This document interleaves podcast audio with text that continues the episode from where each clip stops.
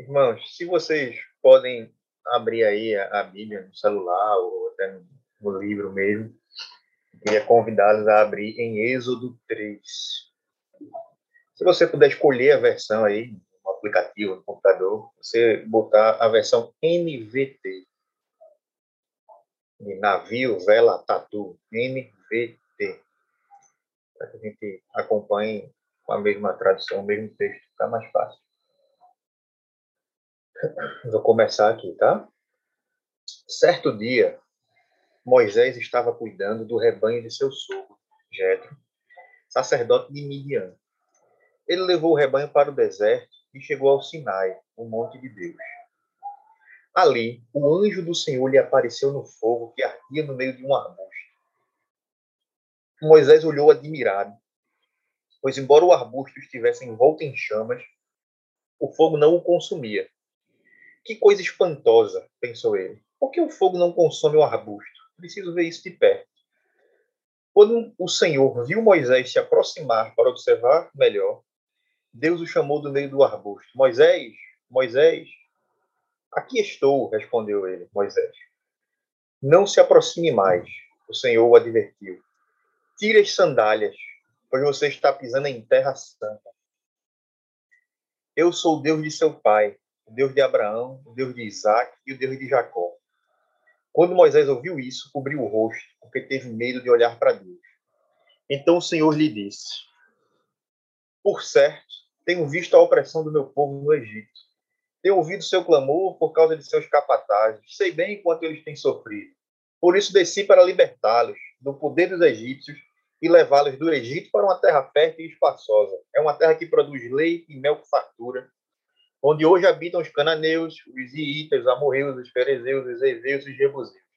Sim, o clamor do povo de Israel chegou até mim, e eu tenho visto como os egípcios os tratam cruelmente. Agora vá, pois, pois eu envio a Faraó. Você deve tirar meu povo, Israel, do Egito. Porém, Moisés disse a Deus: Quem sou eu para me apresentar ao Faraó? Quem sou eu para tirar o povo de Israel do Egito? Deus respondeu: Eu estarei com você. Este é o sinal de que eu sou aquele que o envia. Depois que você tirar o povo do Egito, vocês adorarão a Deus neste monte. Moisés disse a Deus: Se eu for os israelitas e lhes disser, os deuses de seus antepassados me enviou a vocês, eles perguntarão: Qual é o nome dele? O que eu devo dizer? Deus responde a Moisés: Eu sou o que sou. Diga ao povo de Israel: Eu sou, me enviou a vocês. Deus também instruiu a Moisés: Diga ao povo de Israel: Yahvé, ou Eu sou, o Deus de seus antepassados, o Deus de Abraão, o Deus de Isaac, o Deus de Jacó, me enviou a vocês. Esse é meu nome para sempre, o nome pelo qual serei lembrado de geração em geração. Esse é um texto que pod a gente poderia ler aqui até o final do capítulo, e se a gente encerrasse, eu tenho certeza que já seria de grande valor para todos nós. Para mim, é um dos textos mais ricos de, da Bíblia que mais me abençoa. E a gente tem aqui, mais uma vez, como em grandes outros eventos da Bíblia, Deus se apresentando para o seu povo, Deus tomando a iniciativa de buscar o homem, de se apresentar à humanidade para abençoar, para fazer uma aliança, para cuidar das pessoas. Só que nesse é, episódio aqui que a gente leu, existem uma situação que a gente vai tratar aqui especificamente dela. Deus ele se apresenta a Moisés, chama Moisés pelo nome, dá uma missão para Moisés e diz que vai estar com Moisés. Moisés, entretanto, ele apresenta uma série de desculpas. Tá? Se você ler o texto todo, a gente vai ver Moisés dando pelo menos cinco desculpas aí para não se envolver nessa missão. Moisés começa, ah, Senhor, quem sou eu? Eu não posso fazer isso. Moisés faz, Senhor, qual é o teu nome? E a gente vai tratar dessa perguntinha aí daqui a pouco. Mais adiante, Moisés vem com, ah, Senhor, eles não vão crer. Depois, ah, Senhor, eu não sei falar muito bem. Eu, eu sou meio gado. E depois ele chega, ah, Senhor, manda outra pessoa em meu lugar. E esse, é, é, é, é essa relutância de Moisés podia ser o que a gente vai tratar é, nesse toast, nesse, nesse, nessa nossa manhã, nessa nossa conversa. Mas não é isso, tá? A gente vai tratar somente de um desses é, questionamentos que Moisés faz. Moisés, ele reluta em não aceitar os planos de Deus, ele reluta em não confiar em Deus, em achar que, que talvez Deus não esteja ali realmente presente para cuidar, para cuidar da história de Israel, da história da humanidade. Porque ele faz essa perguntinha, Senhor, com outras palavras, ele pergunta, Senhor, qual é o teu nome? Quando ele chega aqui no versículo 13 a 15, que a gente perguntou, que a gente leu, Moisés disse a Deus: Se eu for os israelitas e lhe disser, o Deus dos seus antepassados me enviou a vocês, eles perguntarão: qual é o nome dele? O que eu devo dizer? Moisés está perguntando: olha, Deus, qual é o teu nome? Isso pode parecer uma pergunta muito simples para a gente hoje, em 2021, né? Mas a gente precisa entender que naquele tempo, naquela época, naquela cultura, Moisés não estava simplesmente perguntando o nome de Deus. O nome no Antigo Testamento, ele não é apenas uma etiqueta, um rótulo, uma designação, um título de alguma pessoa, como Marcelo. Ele, ele, o, o nome ele carrega uma qualidade da pessoa. Ele fala da natureza daquela pessoa. Ele fala qual é o papel que aquela pessoa desempenha no universo como um todo. Fala do caráter da pessoa.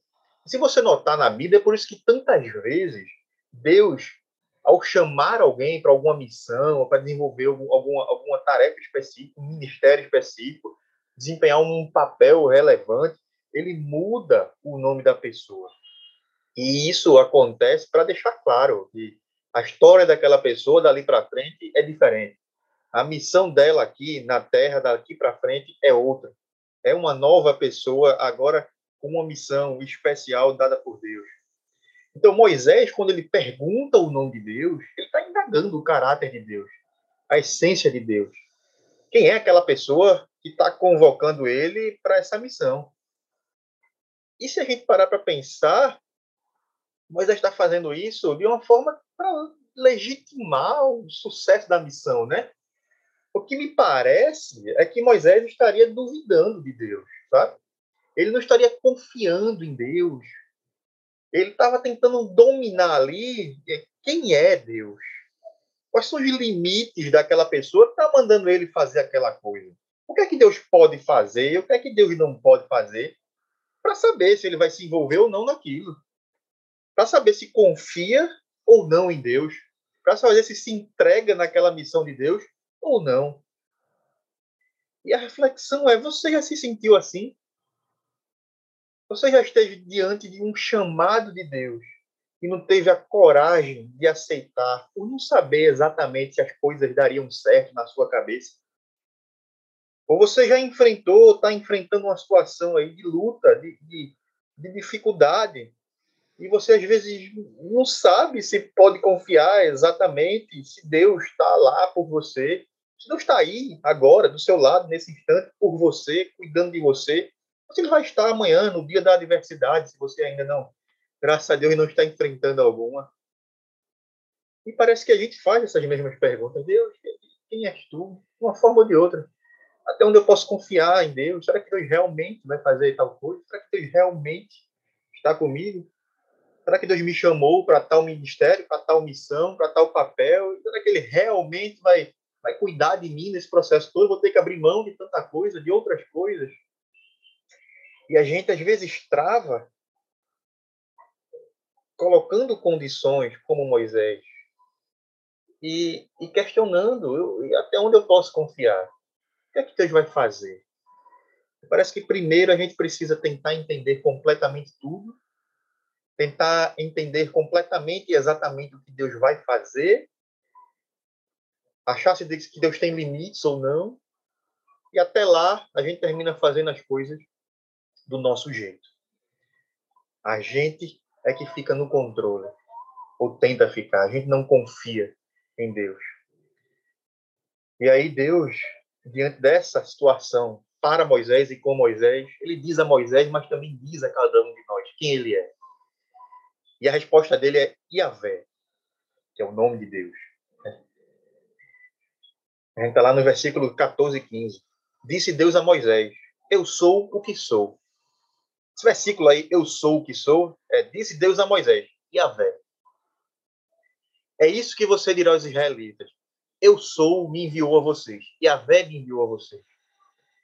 Diz também Deus a Moisés, diga aos israelitas, Yahvé, ou eu sou, ou o Senhor, o Deus dos seus antepassados, o Deus de Abraão, o Deus de Isaac, o Deus de Jacó me enviou a vocês.